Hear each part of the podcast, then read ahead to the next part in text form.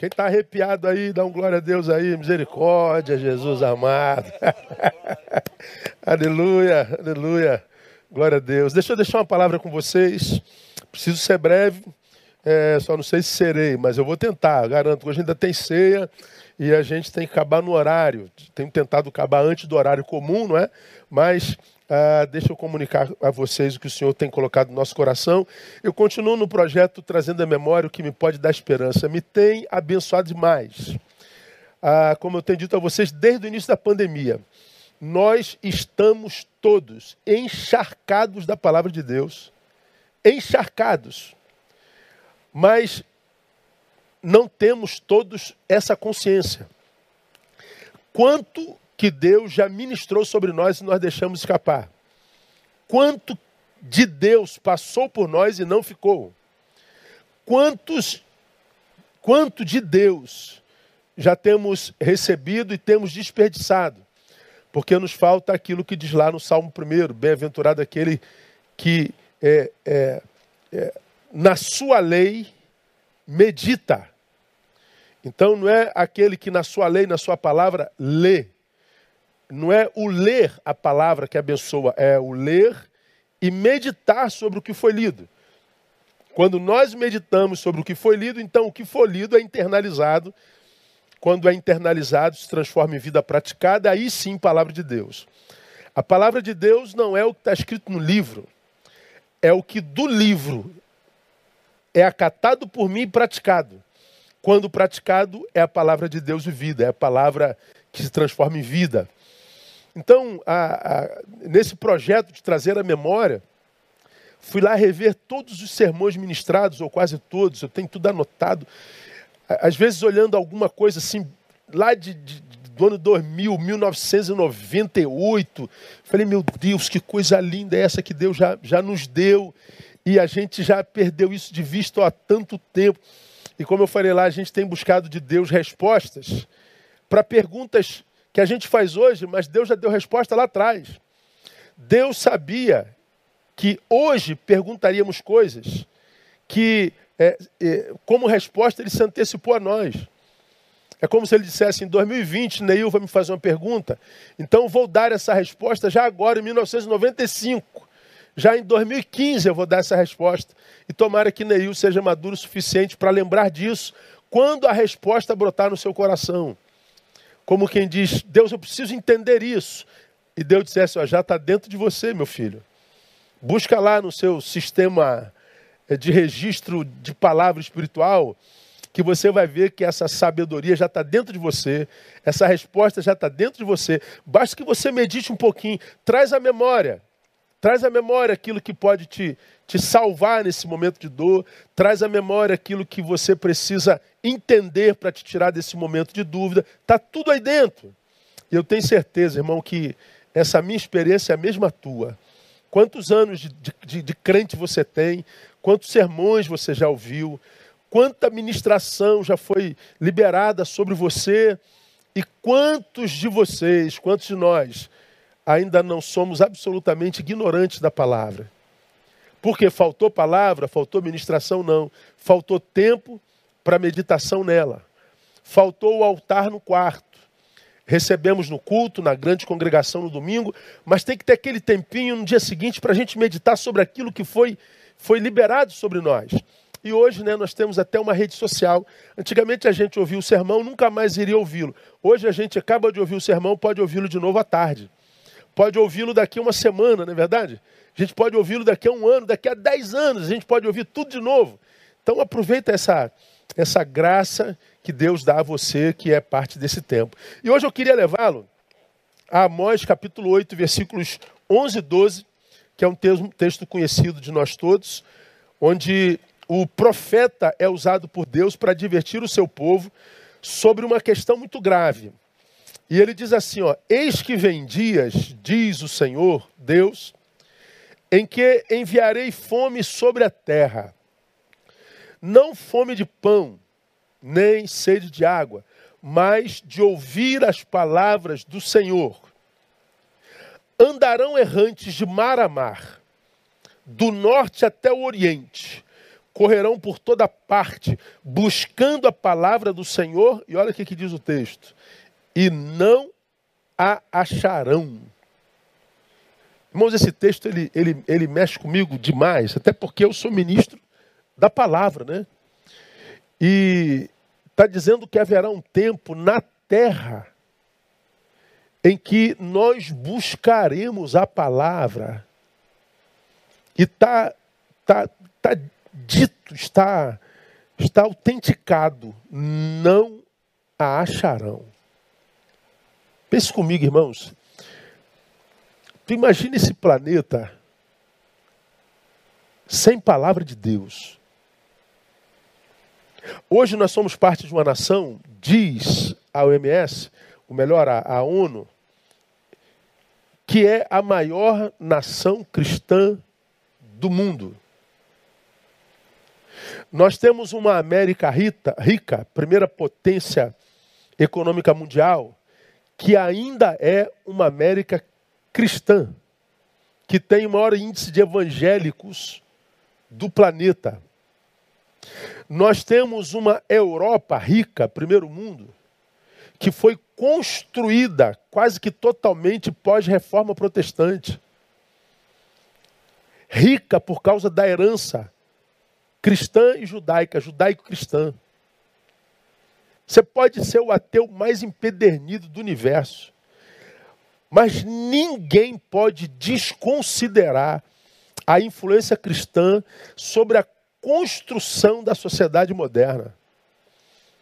O direito que a gente conhece mundialmente falando é construída sobre a Bíblia, sobre a palavra. O que a gente conhece como educação no planeta, construída sobre a palavra. As maiores universidades do planeta construídas sobre a palavra, cristãos. A influência do cristianismo sobre a sociedade moderna, da palavra sobre a sociedade moderna, é incontestável. Agora você imagina, e, e, e a despeito disso, olha como nós estamos nos degradando como sociedade. Olha como nós estamos nos monstrificando como sociedade. Olha como nós estamos a cada dia piorando como raça. E nós Estamos aí ó, há séculos e séculos de influência da palavra. Agora você imagina um tempo em que não haverá mais palavra. Imagina um tempo sobre o qual haverá o silêncio divino, onde Deus não passará mais por isso aqui. Pensa, Antônio. Pensa no homem entregue ao próprio homem. Arranca Deus desse homem. Arranca a palavra, a, a influência da palavra desse homem. Imagina que sociedade nós teremos no mundo, irmão. Porque o que a gente conhece de amor e respeito é da palavra. O que a gente conhece como família é vem da palavra. Toda a sociedade humana é construída sobre a palavra de Deus. Seja você crente ou não, seja você ateu ou não, se você desconsidera a influência da Bíblia sobre a raça, desculpe, irmão, é, nem a sua opinião interessa mais porque você não tem é, consciência mental para dar opinião sobre nada.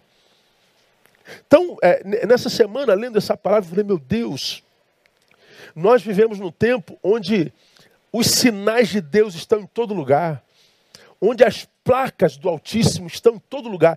Deus conduzindo a história do seu jeito. Porque até no silêncio Deus fala. Quando Deus se cala hoje, ainda assim nós vemos Deus agindo. É, é sobrenatural, eu não sei como explicar isso, mas a gente vê Deus no seu silêncio. A gente vê Deus até na dor. A gente vê Deus como pai, dando palmada na poupança da sua da, sua filha e do seu filho. A gente vê amor de Deus até na disciplina. Mas esse texto aqui, irmão, está falando de um tempo no qual não haverá mais ação divina. Deus se manifesta pela palavra. A fé vem pela palavra. A fé que vence o mundo, diz a palavra.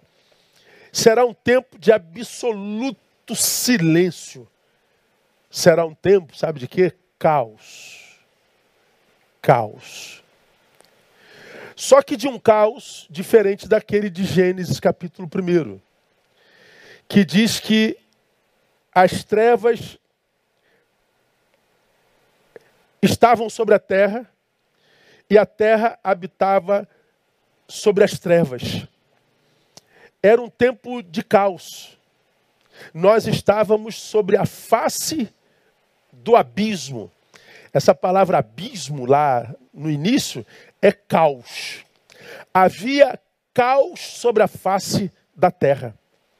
Só que o Espírito de Deus pairava sobre o abismo. A, a, o Espírito de Deus pairava sobre o caos que havia sobre a face do, da, do abismo, sobre a face da terra. Era o caos da criação. Deus estava arrumando a casa.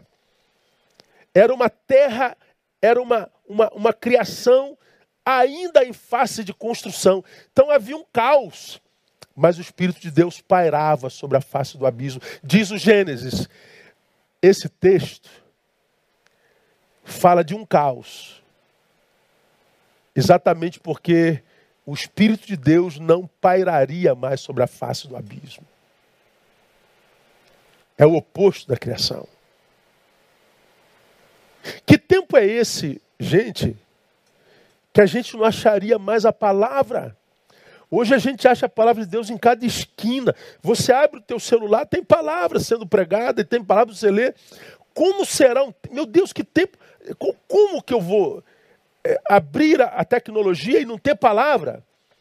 Não sei, haverá tecnologia? Igrejas existirão? Fé no coração dos homens existirá? Como seria um tempo sem a palavra? Mas diz que também nesse tempo haveria uma coisa, o quê? Fome dessa palavra. E uma fome liberada pelo próprio Deus. Deus está dizendo: eu libero uma fome sobre a terra, mas uma fome que não é de pão nem de água. É uma fome da palavra, mas uma fome que jamais será saciada. Então, fala de um Deus que estaria agindo na terra, mas de longe que geraria uma fome que só se saciaria nele, mas ele não poderia ser achado. Quando eu li isso aqui, eu me lembrei de Isaías: Buscai ao Senhor enquanto se pode achar, invocai-o enquanto está perto. Então, Isaías está dizendo: haveria um tempo em que não ia dar mais para invocar, que a gente ia buscar e não ia achar mais. Que tempo é esse, irmão? Agora pense comigo. O que o homem é capaz de fazer quando está com fome?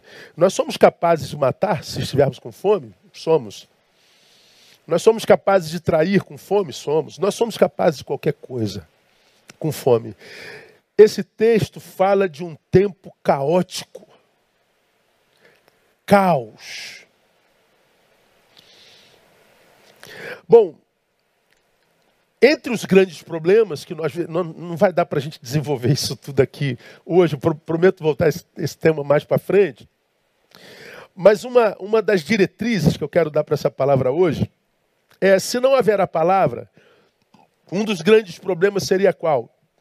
Se Romanos capítulo 10, versículo 17 diz: Logo a fé pelo ouvir, e ouvir pela palavra, se não há palavra, o que, que acontece?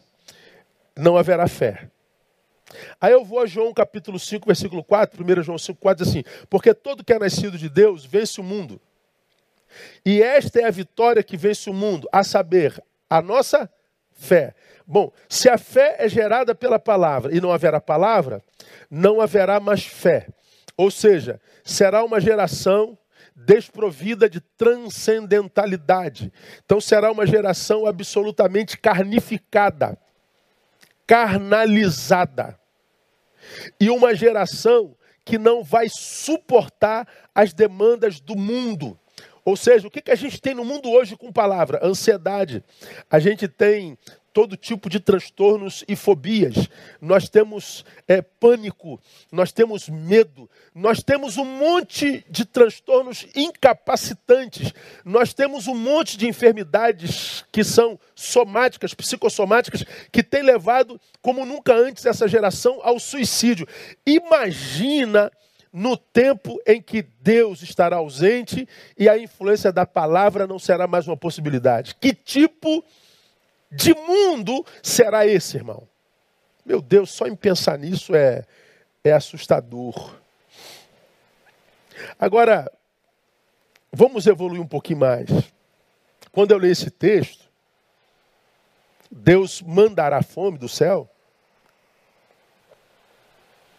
Eu passo a aprender que nem tudo que Deus manda do céu é necessariamente agradável à terra. Oh, isso veio do céu. Pois é, quando a gente clama aos céus, a gente tem que desenvolver essa consciência de que nem tudo que vem do céu é necessariamente agradável à terra. Porque nesse texto está dizendo que Deus mandaria uma fome insaciável. Melhor seria que essa fome não viesse do céu. Mas também esse texto me faz entender que o que do céu procede será agradável à terra a proporção do que nos tornamos nessa mesma terra. Ou seja, tudo que vem do céu é bom, depende do que eu sou nessa terra. Porque esse texto, capítulo 8 de Amós, quando você lê, por exemplo, o versículo 2 em diante, olha que coisa interessante, irmão. Deixa eu ler para você. Até o verso 7. Olha o que Deus está dizendo ao seu povo, portanto, a sua igreja, para aquele tempo. E disse: que vês, Amós? Eu respondi: Um cesto de frutos do verão. Isso é coisa positiva. Então o Senhor me disse: Olha só, chegou o fim sobre o meu povo Israel. Nunca mais passarei por ele.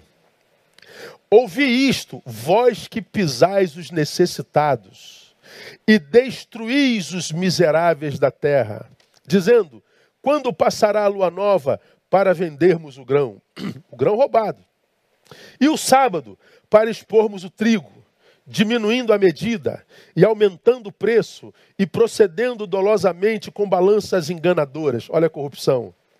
Para comprarmos os pobres por dinheiro e os necessitados por um par de sapatos e para vendermos o refúgio do trigo. Jurou o Senhor pela glória de Jacó: certamente nunca me esquecerei de nenhuma das suas obras. Meu Deus. O que o texto está dizendo é que a corrupção não passa desapercebida aos olhos do Altíssimo.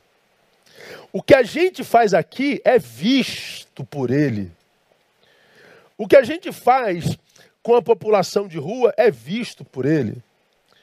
Essa semana a gente viu lá, conversávamos sobre isso, né?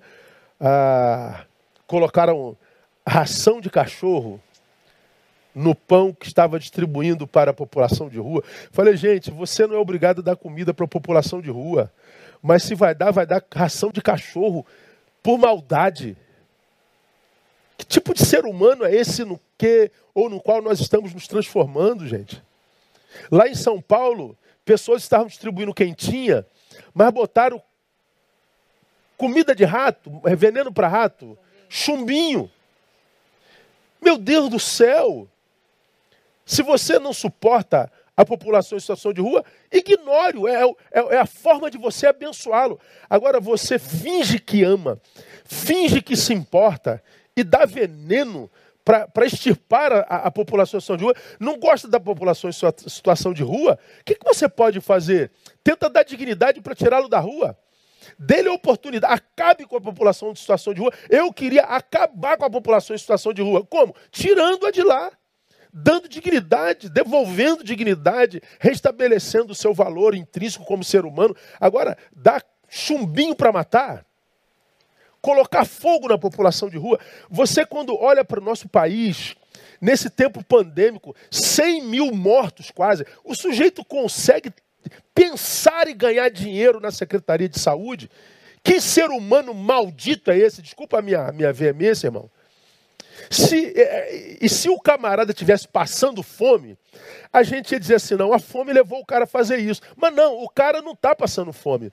O cara é coronel da PM, o cara é professor universitário, o cara é médico, o cara, o cara tem recursos é, sobrando, mas não, eu tenho que ganhar milhões, eu tenho, mesmo morrendo gente, mesmo morrendo pai de família, mesmo morrendo avós, crianças, mesmo é, diante do choro e da lágrima da nação, eu vou ganhar. De... Que tipo de ser humano é esse no qual a gente está se transformando, gente? O Senhor está dizendo, eu estou vendo da terra. Portanto, eu acredito com toda a minha alma que a palavra de Deus é palavra de Deus para qualquer tempo. Há quem acredite que o Velho Testamento não é mais Bíblia. Há quem acredite que o Velho Testamento é passado. Mas eu acredito que o Velho Testamento é Bíblia. E ele se aplica nos seus princípios no dia de hoje também. Porque Deus está dizendo: olha, eu vou me calar diante dessa sociedade corrompida essa sociedade que optou por produzir caos na terra. Se é caos que vocês desejam, o caos virá. Então, para quem acha, irmão, que nós estamos vivendo um tempo ruim, eu não quero ser pessimista, não. Eu só quero te dizer que, à luz da palavra, isso pode piorar e muito. Mas muito. Depende do que, pastor? Depende de mim. Depende de nós, depende de vocês que me ouvem aqui. Depende de cada um de nós. Portanto, a continuidade da obra de Deus em nós deverá sempre de depender do que nós fizemos com o que ele nos fez no passado. O que, que vocês fizeram com as minhas bênçãos? Pastor, Senhor, descartamos todas elas. Não, não, não foi do nosso interesse ouvi-lo.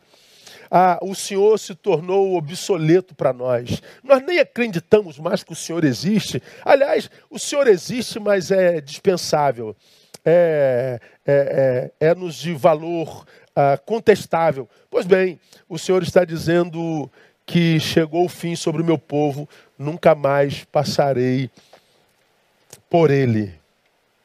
Por ele. Cabe também uma reflexão aqui sobre aqueles que, a respeito de quem eu falo sempre, que dizem: ah, se Deus fosse bom porque está doendo, se Deus é bom porque é, chegou esse tempo de dor, onde é que estava Deus quando? Esse, esse discurso que a gente ouve tanto e que eu reprimo tanto, embora respeite. A gente sempre questiona amor de Deus, presença de Deus, existência de Deus, quando, quando a dor chega. E aí, esse texto é um texto que parece clarifica essa nossa pergunta, essa nossa indagação. Eu sou como sou para vocês por causa daquilo que vocês escolheram ser para si mesmos. O que que vocês são para si mesmos? Como que vocês se tratam hoje? Que tipo de sociedade vocês se tornaram? Pois bem, por causa do que vocês são, eu sou o que sou para vocês. Então, como já ministrei aqui, cada um de nós, por incrível que pareça, irmão, terá para si o Deus que quiser.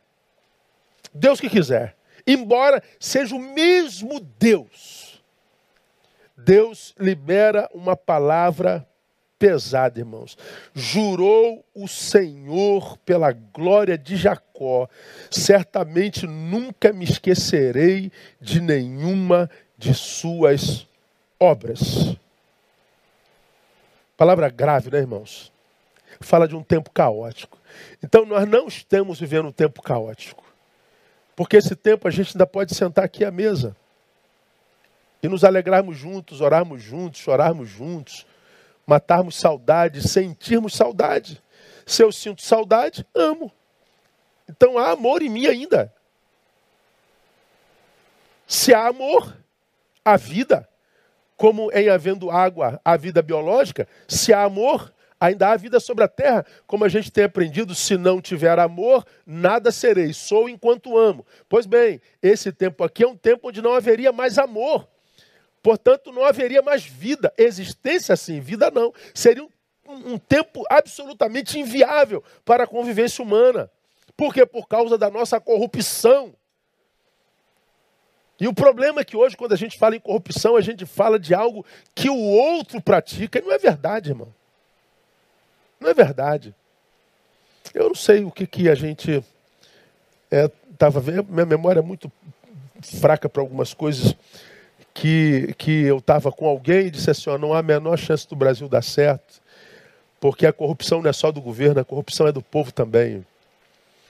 Se o, o traficante assalta um caminhão de carga ali, leva para o lugar dele, o povo todo consome aquela carne, não é dela, mas a comunidade consome aquilo tudo.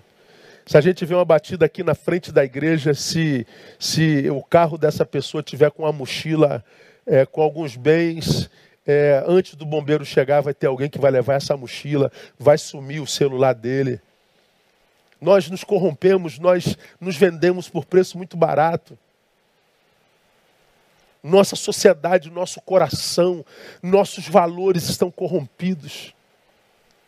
Estão corrompidos, e é fácil de, de, de mostrar isso. Nós temos 100 mil mortos no nosso país e a gente não chora. A gente está fazendo festa, a gente está vivendo como se nada tivesse acontecido. Nós estamos celebrando como se não tivesse morrendo ninguém. Nós não nos importamos mais, nós não choramos mais com os que choram. Mas o Senhor está dizendo que não se esqueceria de nenhuma de nossas obras. Nenhuma. Portanto, hoje, irmãos, a sociedade como está, essa sociedade decadente, cada vez mais decadente, ainda é uma sociedade que existe sobre o efeito da palavra e que ainda conta com a misericórdia de Deus. Valorize essa misericórdia. Valorize a palavra. Agradeça a Deus pela vida que vive. Celebre o que você tem. Abra mão da murmuração. Abra mão, sobretudo, da ingratidão. Porque Deus não se esquecerá de nenhuma das nossas obras e das nossas posturas. Por que, que do céu viria fome? Há uma outra explicação. Coloca para mim, painel, capítulo 6, versos 4 a 6. Olha que coisa interessante. Ai dos que dormem em camas de marfim e se estendem sobre os seus leitos e comem os cordeiros tirados do rebanho e os bezerros do meio do curral, que garganteiam ao som da lira e inventam para si instrumentos músicos, assim como Davi, que bebe vinho em taças e se ungem com os mais excelentes óleo o mais excelente óleo, mas não se afligem por causa da ruína de José. Portanto, agora irão em cativeiro entre os primeiros que forem cativos, e cessarão os festins dos banqueteadores. Olha o que, que Deus está dizendo. É, vocês se refestelam nas suas celebrações, vocês se banqueteiam nos seus, nos seus encontros, problema algum se desfrutam do fruto do seu trabalho. Mas o problema é quando vocês se refestelam nos seus encontros, encontros, mas se esquecem da causa e da ruína do seu semelhante. Essa é uma palavra para nós, igreja, também, tá, irmãos? Você que é pastor de uma igreja que vive o vinde, não o ide.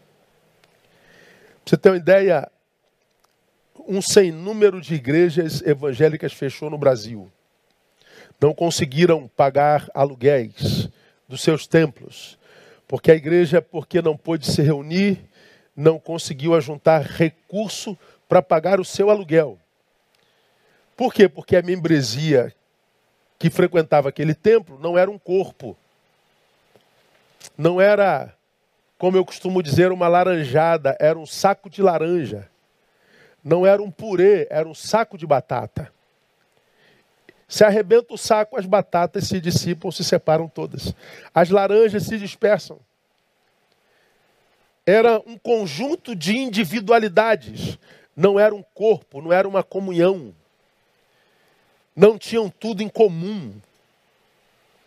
Eram pessoas que iam para o templo pensando em si e não no próximo. Só que isso foi descoberto na pandemia. Não puderam estar juntos e descobriram, descobriram que não havia comunhão. Então não há recurso não há meios de subsistência.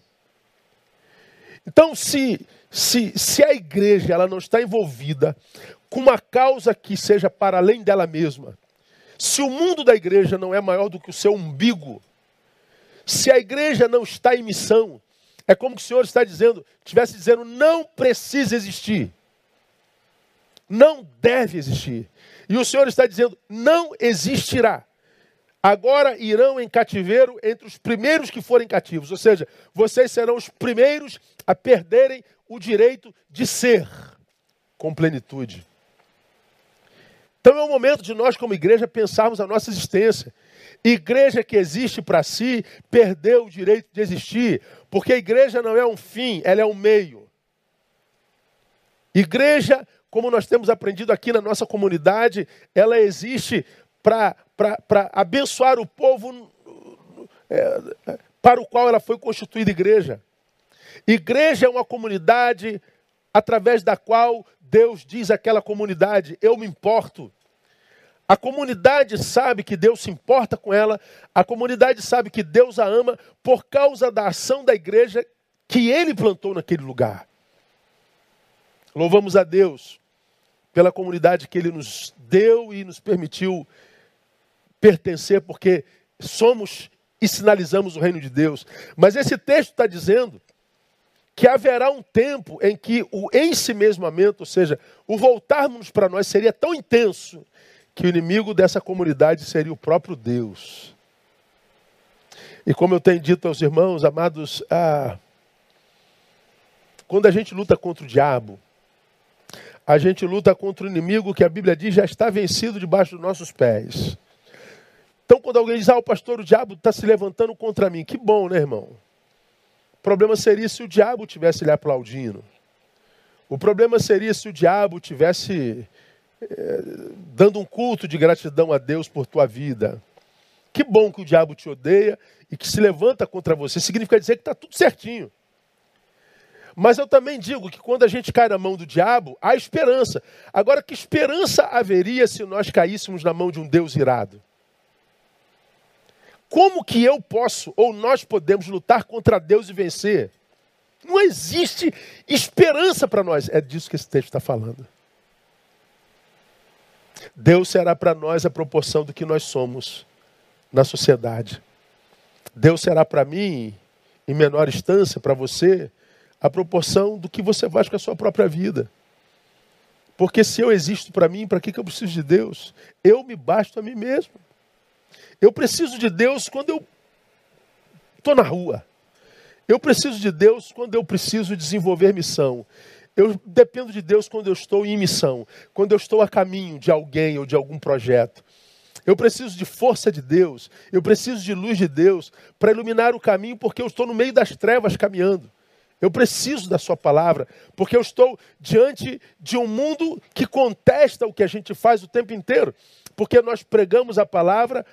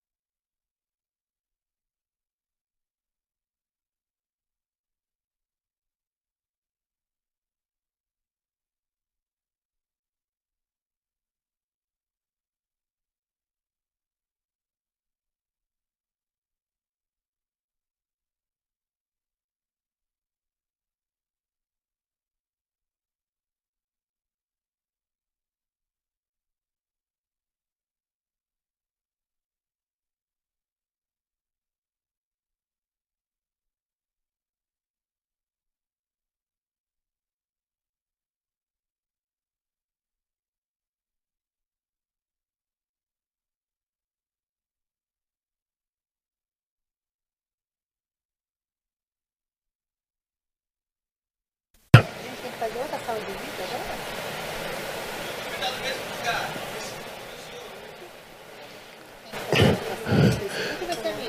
O meu ainda não está rodando. Ela, eis que a profecia se cumpriu, o silêncio de Deus, ó. Quem está me ouvindo? Sinal de que a palavra é boa. Voltou. Voltou ou não voltou?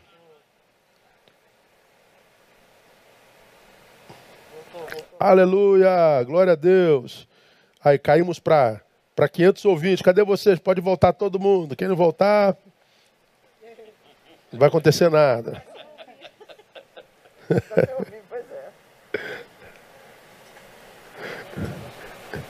Então, estão me ouvindo aí bem, gente? Glória a Deus, glória a Deus. Então, como disse alguém aí, ó, é, é Deus nos fazendo perceber o que é ficar em silêncio, sem palavra de Deus. Ou seja, você está sendo ministrado pela palavra de Deus, você está sendo abençoado pela palavra de Deus. E aí vai chegar um tempo que a palavra de Deus vai ser cortada a palavra de Deus vai ser impedida de chegar. E que vai, o que vai sobrar é essa angústia. Cadê? Olha, eu não estou ouvindo. Cadê Jesus amado? Tem misericórdia. Cadê a palavra? Cadê a palavra? Pois é, não terá mais. Aí você percebe é, minimamente essa angústia que você sentiu. Poxa, está sem som, gente. Cadê o som? Dá o som aí. Pô, alguém faça alguma coisa. A gente está sem som. É um pânicozinho mínimo, né? Bobo. Agora você imagina isso. Você que ama a palavra. Perdão, você que ama a palavra, querendo palavra e saber que nunca mais vai voltar palavra, não é verdade? Então, é, é muito, muito complicado, né? Então vamos lá. Eu vou voltar um pouquinho, relembrando a você. Primeiro, nem tudo que Deus manda do céu é necessariamente agradável. Ok? Será que pegaram aí nesse tópico? Acredito que sim, não é? E dessa vez o que veio da, da, do céu foi fome. Segundo, o que do céu procede será agradável à terra, à proporção do que nos tornamos nessa mesma terra. É, é o que diz o texto. Terceiro, a continuidade da obra de Deus em nós dependerá sempre do que fizemos com o que ele fez, com o que nós fizemos com o que ele fez no passado. Eu acho que todos nós pegamos daí, não é verdade? Então, a, a, essa palavra, irmãos, é uma palavra que deve nos fazer refletir demais. Ah, nós lemos é, Amós 6, capítulo de 4 a 6. Eu não sei se vocês pegaram aí, poxa, é difícil repetir a mesma coisa, né? Onde o Senhor diz assim: ó, ai dos que dormem em camas de marfim, se estendem sobre os seus leitos e comem os cordeiros tirados do rebanho e os bezerros do meio do curral, que garganteiam ao som da lira e inventam para si instrumentos, músicos, assim como Davi, que bebem vinho em taças, se ungem com mais excelente óleo, mas não se afligem por causa da ruína de José. Portanto, agora irão em cativeiro entre os primeiros que forem cativos e cessarão os festins banqueteadores.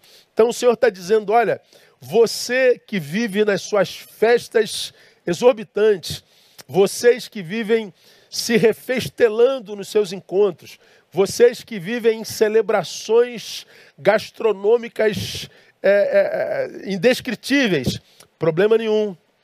Se vocês desfrutam do fruto do seu trabalho.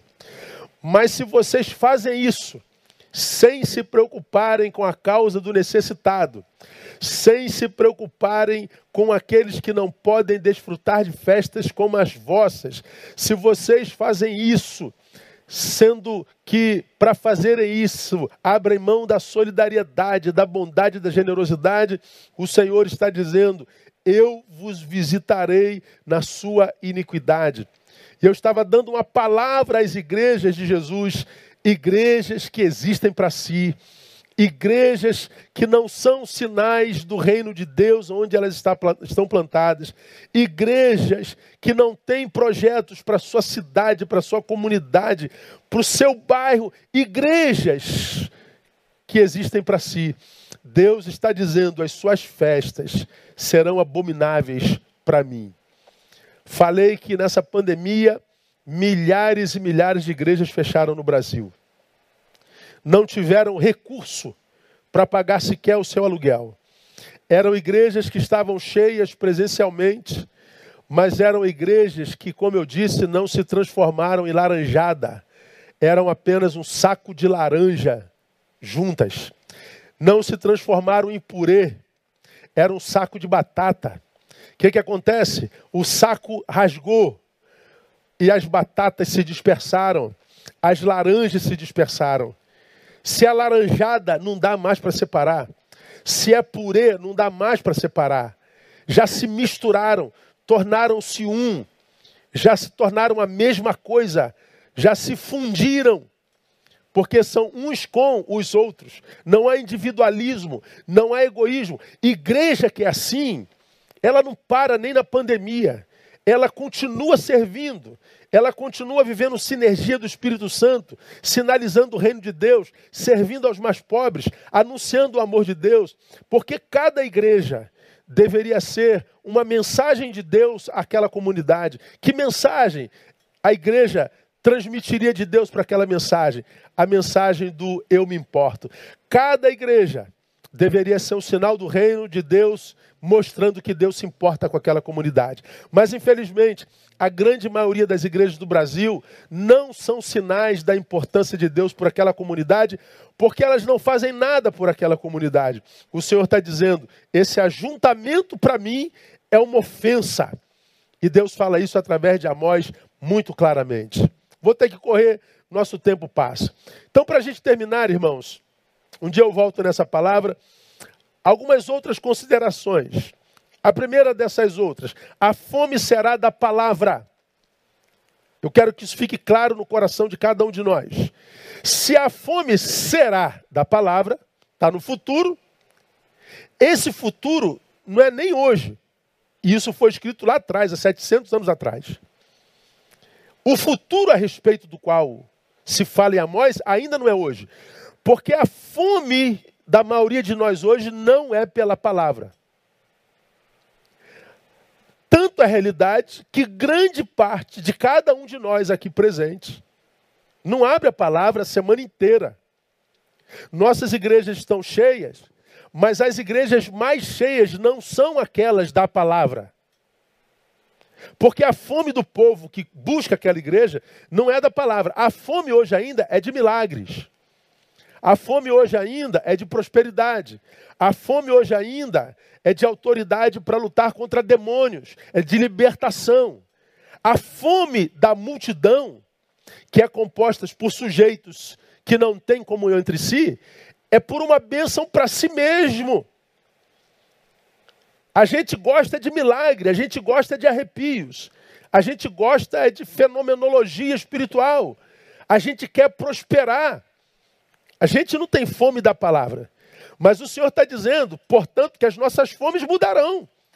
Esse texto, portanto, está dizendo que você que vive atrás de milagre, você que vive atrás de prosperidade, você que vive atrás de unção, você que vive atrás de poder, o Senhor está dizendo: olha, suas fomes mudarão. O Senhor está dizendo que o que você busca hoje não será suficiente para te manter de pé no tempo do caos. O Senhor está dizendo que o que nos manterá de pé no caos é a palavra que já nos foi ministrada. Uma pergunta para reflexão pessoal. Devido ao tempo que você tem de cristão, meu irmão, olha para mim aqui. Já era para você ser mais sábio na palavra ou não? Responda para si com toda humildade. Pelo tempo que você tem de palavra, já não era para você ser mais conhecedor dessa palavra? Fala a verdade. Por que, que não é? Se não é, está em dívida consigo mesmo. Está em dívida com Deus. O que vem, irmãos, como sociedade no futuro, não é melhor do que o que a gente vive hoje. Tempos sinistros nos aguardam. Pessimismo, pastor? Não, não, não. Realismo. Realismo edificado sobre a palavra. Porque hoje o que a multidão busca é o curandeiro, o Jesus curandeiro. O que a, a, a, a, multidão busca hoje é o Jesus que enriquece. É o que eu preguei alguns domingos atrás, o Jesus gênio da lâmpada. Esse texto está dizendo que o caos vem e que no caos não haverá mais palavra. A única palavra que existirá é aquela que nos habita, porque nós a recebemos no tempo passado. Eu não sei se eu vou estar vivo nesse tempo de caos, segundo Amós. Tomara que não. Tomara que seja um tempo bem longe daqui. Mas quem sabe meus filhos, meus netos estarão vivos. Um tempo obscuro, secularizado, carnificado, onde o ser humano não terá mais transcendência. Como sobreviver esse mundo? Na palavra. Então, acha um tempo para a palavra. Alimente-se dessa palavra. Não despreze essa palavra. Não abra mão dessa palavra. Não se contente com o evangelho epidérmico, sensitivo. Um epidérmico, um, um, um, um evangelho geográfico, domingueiro, cronológico. Mas que você restaure a tua comunhão com a palavra, que você ouça a gente que pregue a palavra, que você se preocupe não só com, com, com as tuas necessidades físicas e emocionais, mas com a palavra, porque na palavra você tem suprida até essas necessidades. Eu termino aqui, teria mais coisas para dizer, mas o nosso tempo não, não, não nos permite. Então guarda isso para você. Virá um tempo de silêncio divino. Deus tem misericórdia de nós. Um tempo em que Deus não se manifestará. Portanto, como é a palavra que nos sustenta e sustenta toda a sociedade, será um tempo de profunda angústia humana. De uma angústia sem precedentes. E de um tempo, porque não há palavra, um tempo obscuro, sem presença de fé e de gente de fé. Será um tempo de egoísmo exacerbado. Um tempo de relações absolutamente malignas e destrutivas. Que Deus nos guarde nesse tempo. E Ele nos guardará pela palavra. Não é por encontros, não é por eventos, não é por ajuntamentos, não é por imposições de mão, nem por liturgia alguma é pela palavra que nos habita.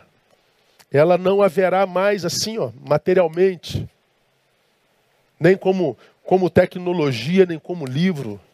A única palavra que alimentará o homem daquele tempo é a palavra que a gente guarda no peito.